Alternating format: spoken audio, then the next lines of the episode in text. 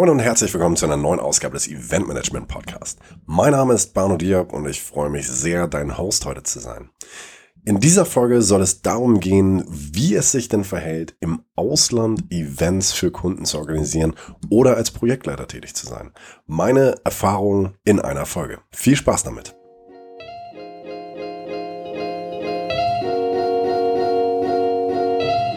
Du möchtest wissen, wie man professionell Veranstaltungen organisiert?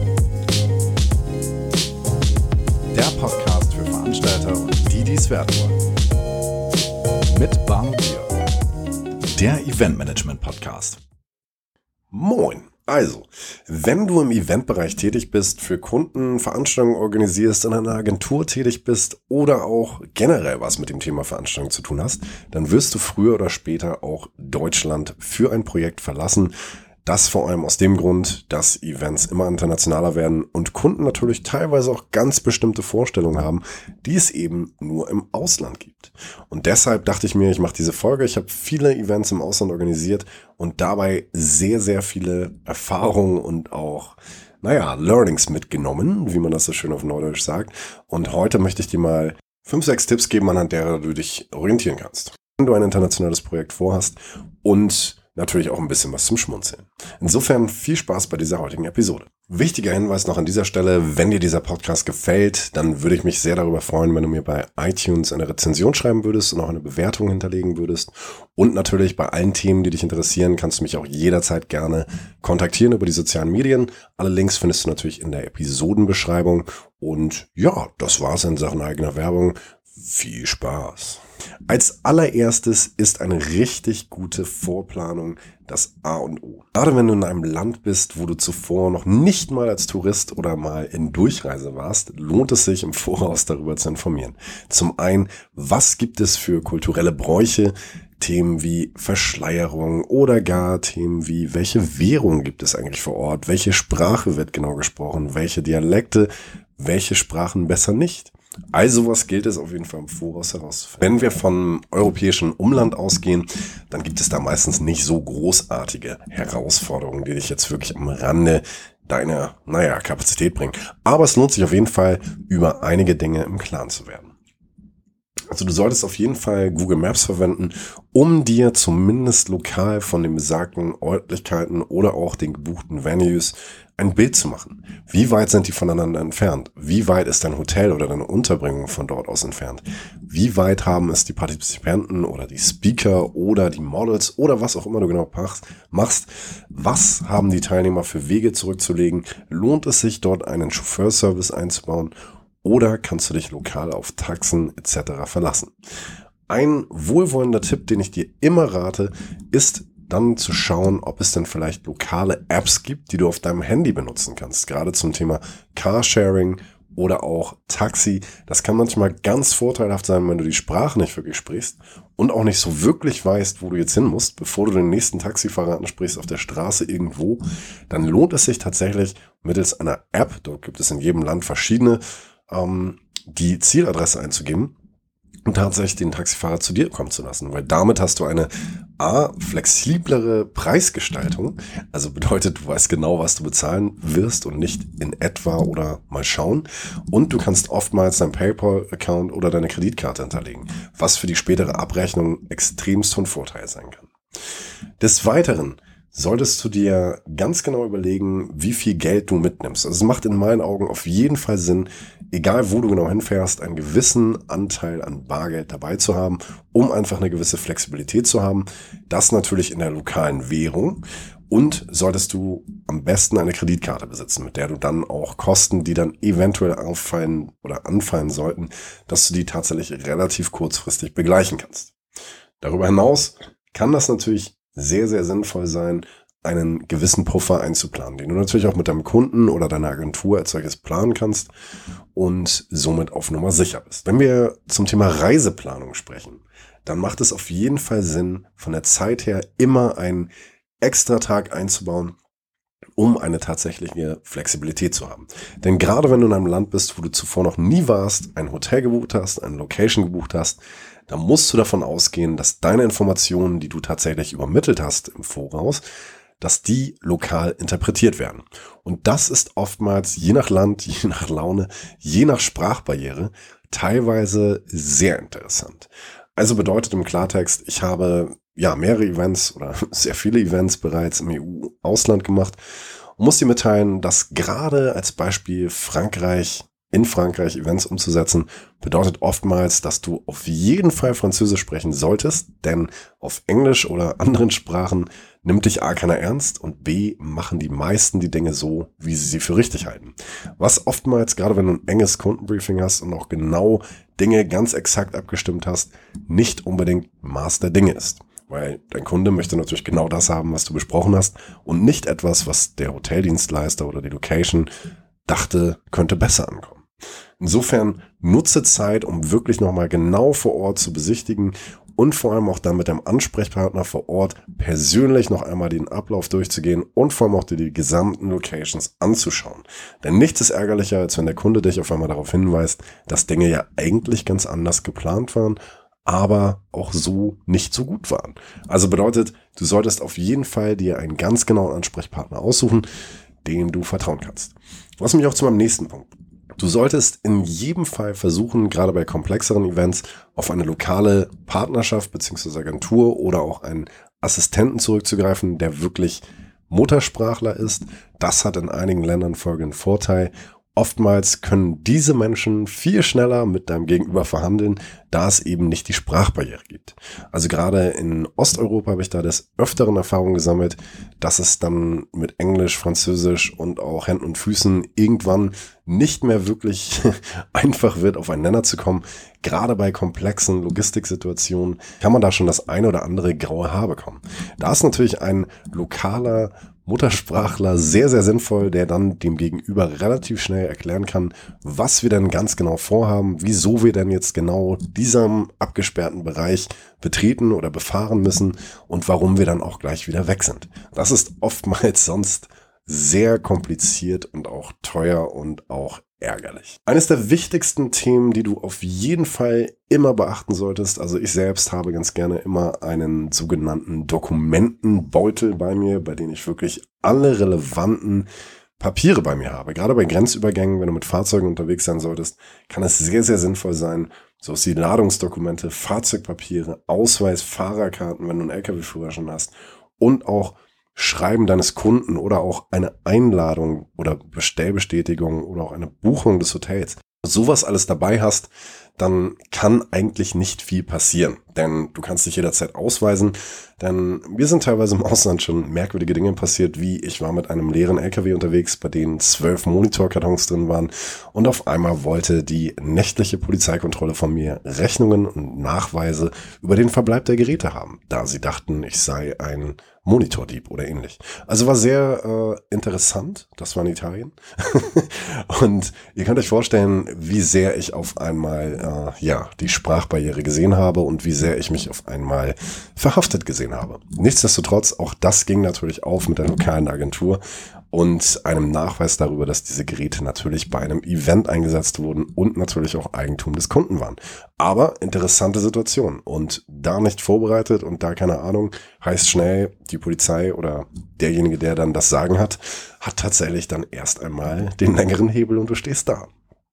Und ja, gerade in Deutschland haben wir ja sehr diengenormte und auch, wie soll ich sagen, geplante Abläufe, die sich oftmals routinehaft wiederholen. Das bedeutet, wenn ich mit einem Ansprechpartner eine Sache abspreche, dann ist auch im Regelfall die Vertragserfüllung da und vor allem meistens kann man sich darauf verlassen, dass man das bekommt, was man dann gebucht hat und auch im Voraus besprochen hat. Nicht so im Ausland, deshalb sei auf jeden Fall immer auf alles gefasst. Das soll jetzt nicht negativ sein, aber ich muss dazu sagen, gerade den Interpretationsspielraum von Sprachbarriere und auch, das machen wir immer so bei uns in Paris oder bei uns in Bulgarien oder bei uns in Moldawien, ähm, kann schon interessant sein. Worauf will ich hinaus? Es gibt zum Beispiel Dinge wie, du besprichst mit einem Dienstleister, ich möchte genau diesen und jenen Farbton auf genau diesem und jenem Material für meinen Kunden gedruckt haben. Naja, und der Dienstleister im Ausland druckt das so, wie er denkt. Was dazu führt, dass dieser genormte Farbcode, der wirklich für deinen Kunden, für sein Logo, für seine Gesamterscheinung extremst relevant ist. Wenn du dich darauf verlässt, dass dieser Dienstleister das einfach irgendwie so druckt, naja, dann hast du oftmals drei oder vier Farbtöne nebeneinander und das ist natürlich etwas, was gar nicht gut ist. Des Weiteren, gerade die Buchung und Themen, die du vertraglich gesichert hast, versuche so viel wie möglich wirklich im E-Mail-Kontakt sozusagen zu verankern, Checklisten rüberzuschicken, die du dann auch wirklich unterschrieben bekommst von einem persönlichen Ansprechpartner, weil so bist du immer auf der sicheren Seite und kannst sagen, ihr habt mir am 27.01. gesagt, das wird genau so und so und so ablaufen.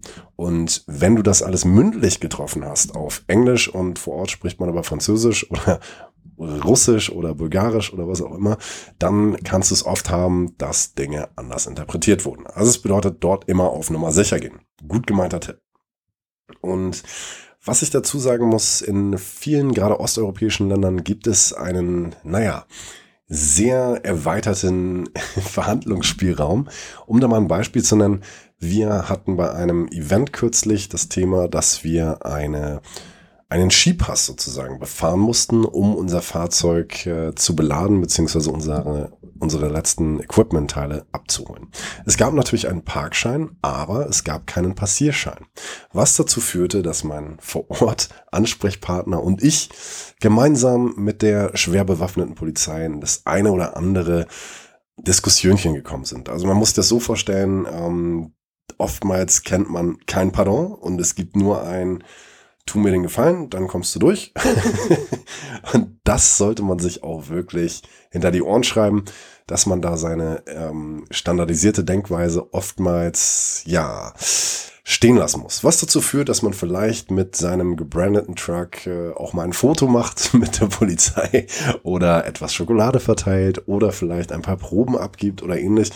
Also Proben im Sinne von Produktproben, so dass dann das eine die eine Hand wäscht die andere. Also es gibt wirklich sehr viel Interpretationsspielraum. Ich darf jetzt natürlich auch ein bisschen aufpassen, was ich hier genau erzähle, weil es kann ja jeder hören. Aber ich denke, du weißt, worauf ich hinaus will. Das bedeutet, ich spreche nicht von Korruption, sondern ich spreche eher davon, dass man unterstreicht, dass man eine gute Absicht hat und dadurch dann natürlich auch am Ende weiterkommt. Sympathie ist alles, wie immer im Leben. Das habe ich schon an Grenzübergängen festgestellt. Ich wurde unter anderem häufiger mal von der Polizei angehalten, gerade wo ich mit LKWs unterwegs war. Ich jetzt nicht aus wie der typische LKW-Fahrer, aber ich habe tatsächlich alle Führerscheine gemacht im Jahr 2011 bzw. 10 und bin des Öfteren auch mit größeren LKWs unterwegs gewesen und kenne daher die Belänge in Sachen Ladungssicherung und auch in Sachen, wie du genau Kanäs bei dir führst und auch generell die Ware dann dabei hast oder auch nicht. Das sind so Themen, da musst du wirklich ganz genau vorgehen und auch genau aufpassen, durch welche Länder du natürlich fährst und was du genau dabei hast. Also ich kann dir da wirklich Anekdoten erzählen, da würden wir jetzt noch sieben Folgen füllen, aber das soll nicht zu langweilig werden. Insofern schau dir genau an, was passiert. Und ganz, ganz wichtig, du solltest dir, wenn du vor Ort Unterstützer hast, solltest du dich selbst immer als Supervisor verstehen. Das bedeutet, wenn du mit einer Agentur zusammenarbeitest und du zum Beispiel fünf oder sechs Promoter oder Hostessen buchst, sorge dafür, dass du einen Supervisor ebenfalls bekommst. Also jemand, der dann am Ende die Weisungsbefugnis gegenüber der anderen Kräfte hat. Das hängt damit zusammen, wenn du jetzt Dinge geändert haben möchtest oder auch Themen besser ansprechen möchtest, dann sprichst du mit diesem einen Supervisor, der wiederum erklärt es auf seiner Landessprache dem Team und das Team kann dann relativ flexibel und vernünftig die Dinge umsetzen, die dir noch fehlten. Und ja, das ist natürlich immer je nach Land, je nach Kunde, je nach Umsetzung teilweise sehr, sehr interessant, was da so bei rauskommt.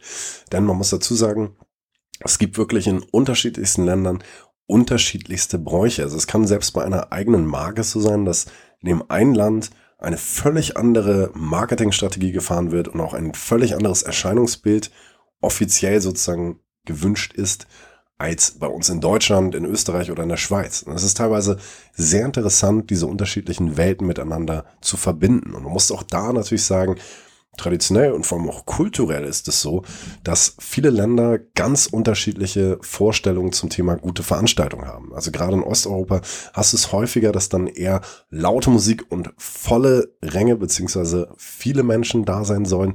Das ist eine Form des Erfolges. Bei uns ist es vielleicht eher die Zielgruppenspezifikation und vor allem zielgerichtetes Marketing und möglichst viele Menschen, die dann die Botschaft in dieser Form mitbekommen.